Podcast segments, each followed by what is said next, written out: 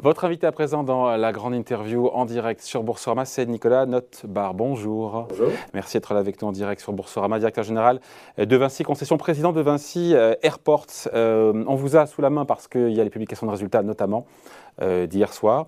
Bien accueilli, puisque pour le, coup, pour le coup, le cours est en hausse de 0,7% au moment où on se parle, à midi. chiffre d'affaires donc qui dépasse son niveau d'avant-crise.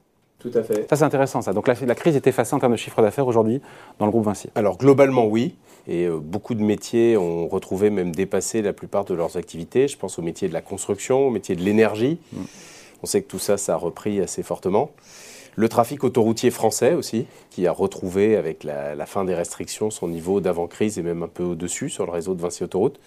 Évidemment, l'activité aéroportuaire n'a pas encore retrouvé son niveau d'avant-crise, elle puisque les restrictions entre pays demeurent. C'est cette division aujourd'hui qui euh, pénalise, entre guillemets, en tout cas, qui freine, qui freine euh, la recovery euh, du groupe alors, ça freine pas parce que, encore une fois. Ou ça croît moins vite. Voilà, tous les métiers croissent, y compris le métier aéroportuaire. Hein. On est passé de presque zéro euh, au moment du printemps 2020 à moins 50% aujourd'hui. C'était inimaginable d'ailleurs quand on réfléchit d'imaginer qu'une une, activité peut se retrouver avec zéro, zéro chiffre d'affaires. Tout à fait, c'était pas, euh, c'était pas du tout imaginé dans, dans l'économie mondiale, aucun modèle.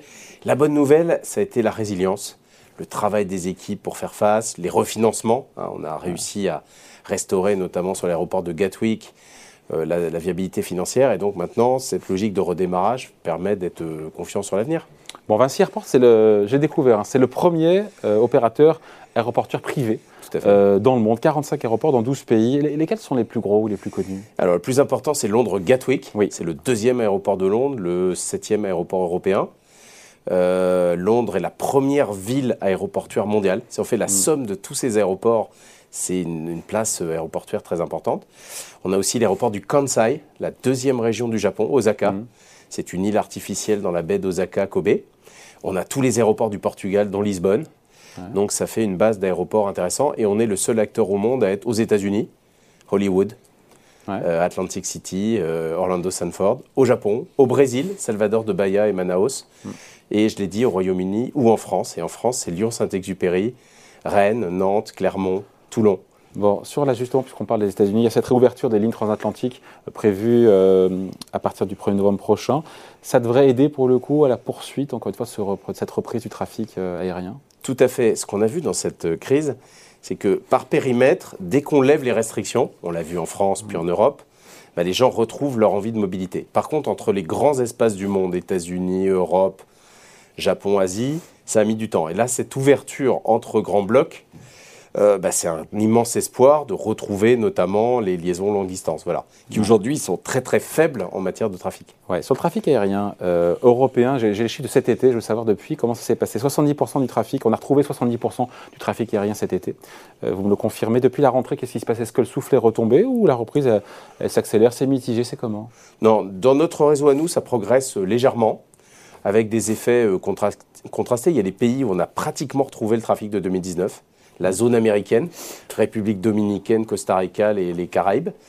Dans un pays comme le Portugal, on, progresse très très fortement. Mais au global, au global, le global, pas par rapport à 2020, septembre 2020, parce que pour le coup c'est biaisé, mais par rapport à septembre 2019. Qu'est-ce qu'on voit en cette rentrée? On est euh, à peu près dans, le, dans les mêmes eaux que cet été. C'est-à-dire euh, en Europe 70%, aux États-Unis c'est 100%, et en Asie, par contre, très très faible, puisque les Chinois n'ont pas repris leur mobilité internationale. 100% aux États-Unis? C'est un truc incroyable, ça. Parce qu'ils n'ont jamais vraiment fermé les, déplacements à l'intérieur du pays, et donc, comme ça n'a jamais été trop fermé, ils l'ont retrouvé assez rapidement.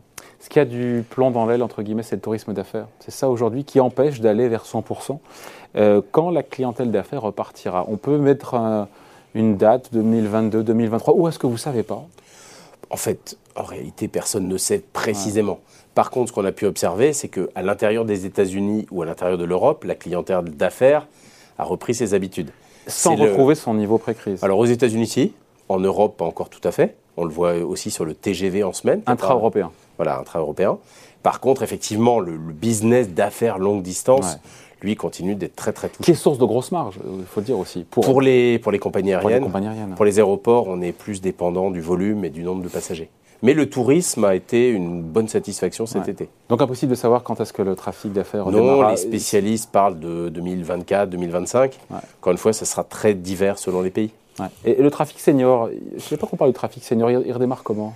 Alors, il démarre un tout petit peu moins fort pour des mm. raisons sanitaires évidentes que le trafic euh, familial. Mais euh, j'ai cité tout à l'heure le Portugal, c'est une très belle destination. Il y a un Covid euh, qui a quasiment disparu au Portugal.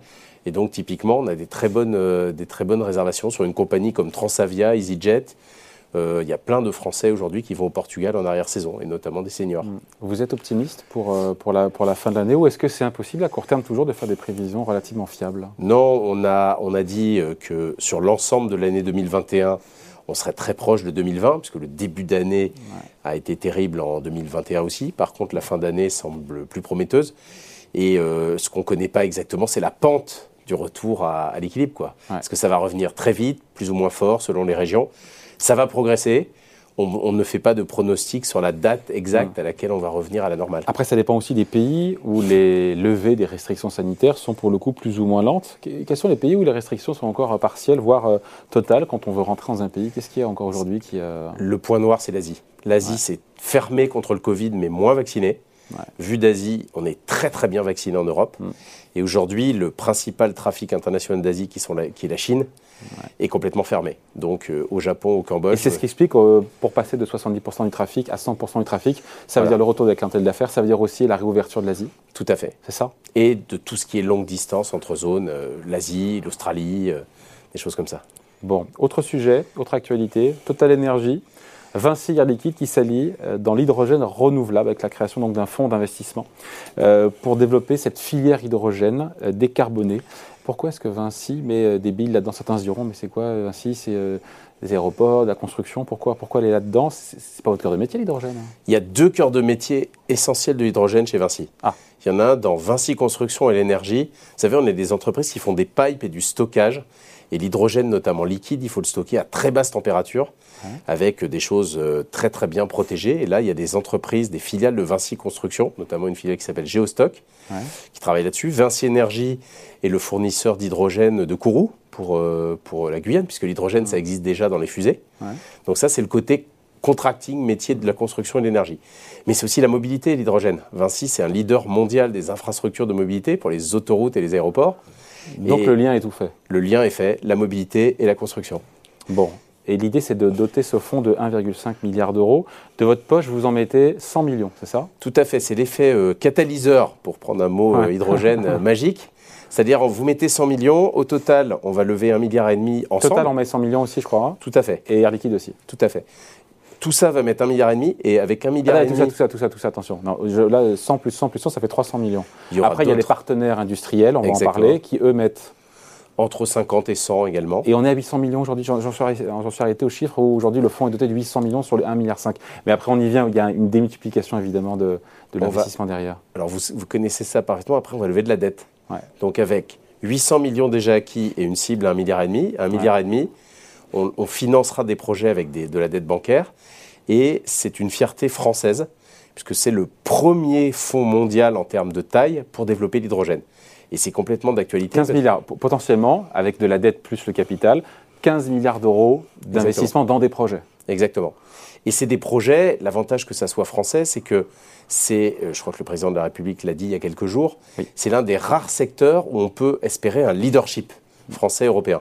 Donc, les grandes entreprises françaises leaders du secteur ont décidé de s'y mettre ensemble maintenant pour que ça se passe en France et qui se dit ça se passe en France pour créer des emplois industriels français autour de l'hydrogène. Ces 15 milliards ne seront pas investis en France Tout à fait, il y en aura dans le monde entier, mais on a quand même une génétique, une origine française qui fait que très naturellement, ça nous poussera aussi à développer des idées en France. Par exemple, notre partenariat autour de l'aéroport de Lyon-Saint-Exupéry. La France peut vraiment devenir euh, leader européen euh, de l'hydrogène vert d'ici euh, d'ici 9 ans c'est, euh, Je pense que l'Europe peut être leader parce que les exigences environnementales et la capacité d'hydrogène existent en Europe. Et à l'intérieur de l'Europe, la France, avec d'autres, l'Allemagne et les pays voisins, doit trouver toute sa place. Ouais. Sur ces 15 milliards d'euros d'investissement, dans quel type de projet? Vous avez déjà identifié les projets dans lesquels, les projets stratégiques dans lesquels vous, il y aura cet argent qui sera investi? Il faut se dire que le, le fonds, ce n'est pas vous qui allez le gérer, hein. c'est H, I24, ça? Voilà. Un fonds, 24. Voilà. Un fonds, c'est une équipe qui doit trouver des projets. Mais la bonne nouvelle sur notre rôle avec Total ou Air Liquide, Total Energy, c'est qu'en fait, on va être dans le comité stratégique. Donc, à la fois, on va pousser des projets dont on a connaissance, qui est nos entreprises ou pas d'ailleurs. Donc, on a ce qu'on appelle le sourcing, on va, on va amener des projets. Mais on va aussi avoir connaissance de ces projets à, l'intérieur du comité stratégique du fonds. Donc, c'est du gagnant-gagnant. On va nourrir ces projets. Alors, c'est par exemple aujourd'hui des flottes de véhicules euh, d'hydrogène, c'est euh, des installations euh, euh, d'hydrogène dans les espaces euh, industriels. Aujourd'hui, l'usage de l'hydrogène, il est intéressant quand vous avez des petites distances et vous êtes capable de produire de l'hydrogène. Production d'hydrogène vert, à l'aéroport de Lyon-Saint-Exupéry, on va faire une grande ombrière photovoltaïque pour être capable de produire nous-mêmes de l'hydrogène avec de l'énergie propre. Voilà donc. Mais euh, un port comme le port de Rotterdam aux Pays-Bas veut aller complètement dans toutes ces machineries autour du port avec de l'hydrogène. Donc l'idée de l'hydrogène, c'est ça, c'est d'alimenter les, usines et les engins de, de, manutention. De déplacement, et de déplacement aussi, sur des, petites, euh, des petits trajets. Après, sur le, euh, on peut vraiment. Aujourd'hui, l'hydrogène, il n'est pas vert. L'objectif, c'est qu'il soit vert, c'est qu'il soit. Il peut être euh, vert. Il peut être vert s'il est produit à partir d'énergie renouvelable. Tout à fait. Mais ce qui peut, ou par le cas, ou qui est très cher, en tout cas, encore une fois, aujourd'hui. aujourd'hui, c'est pour faire de l'hydrogène, il faut, euh, il faut de l'eau, de l'électricité. L'électricité aujourd'hui, elle est essentiellement nucléaire. On peut parler d'hydrogène vert quand, on, quand c'est produit à base de, nucléaire? Alors, on peut débattre. Il y a un débat là-dedans, il, y a débat, vous avez compris, le, il y a débat Le, le nucléaire est une énergie qui lutte contre le changement climatique. Qui est décarbonée. Qui est décarbonée. voilà. Nos projets à nous, on ne va pas faire des centrales nucléaires sur les espaces de mobilité, c'est de mettre des panneaux photovoltaïques. Donc, je prends l'exemple de Lyon où on travaille avec Airbus et Dassault. On veut travailler la production d'hydrogène sur l'aéroport pour que les premiers avions hydrogène qui sont prévus en 2035, Airbus travaille dessus activement, ils aient de l'hydrogène liquide produit localement, mais avec de l'énergie verte, des panneaux photovoltaïques. On peut aboutir à ça vraiment, se passer du nucléaire pour avoir de l'hydrogène vraiment vert et non pas gris, euh, de l'hydrogène vert uniquement à base d'énergie renouvelable. C'est euh, Sur des sites dédiés, tout à fait. Après, quand l'hydrogène se développera au niveau euh, massif, ce qu'on souhaite tous, ce sera l'ensemble du mix électrique du, pays qui produira de l'hydrogène. Et là, il y aura du nucléaire, il y aura des renouvelables. Mais aujourd'hui, chaque fois qu'on fait un nouveau site d'hydrogène, nous, de notre côté, on met des panneaux photovoltaïques. Sur les annonces du président, c'est intéressant parce qu'il y a 30 milliards d'euros, donc c'est le fameux plan France 2030 qu'on a commenté largement ici sur Boursorama la semaine dernière. Il y avait 8 milliards pour la décarbonation de l'économie. Je n'ai pas compris combien elle allait euh, être fléchée combien serait fléché sur la filière hydrogène hein, Alors, j'ai pas étudié euh, les détails de ce plan, mais la bonne nouvelle, la bonne nouvelle, c'est que les très grandes entreprises, qu'elles soient de mobilité ou de production d'hydrogène, et l'État et les collectivités territoriales, hein, on travaille avec beaucoup de régions, Auvergne-Rhône-Alpes, Pays de Loire, sont unis pour dire l'hydrogène, c'est une vraie bonne solution pour la mobilité. Encore une fois, comme vous le disiez tout à l'heure, si on le produit avec de l'énergie propre, et en France, on a la chance de pouvoir produire de plus en plus d'électricité propre. Voilà. En tout cas, on se quitte là-dessus, euh, Nicolas Notbar, mais euh, Vinci, en tout cas, au travers des, de cette publication d'hier, ce qu'on retient notamment aussi, c'est euh, la page de la crise détournée pour le groupe avec oh, le trafic aérien qui est encore effectivement en deçà parce que l'Asie est fermée, parce que le, trafic de, voyage d'affaires n'est pas encore revenu à, à sa normalité. Mais tous les métiers progressent et ce qui est important, c'est la tendance, la dynamique. Et encore une fois, cette priorité environnementale et ce, cette alliance autour de l'hydrogène pour euh, développer l'économie verte et créer des emplois en France autour de, l'hydrogène. En France, évidemment. Merci en tout cas, merci beaucoup. Euh, Nicolas Notbar, directeur général de Vinci Concessions, invité de la grande interview en direct sur Boursorama. Merci. Merci.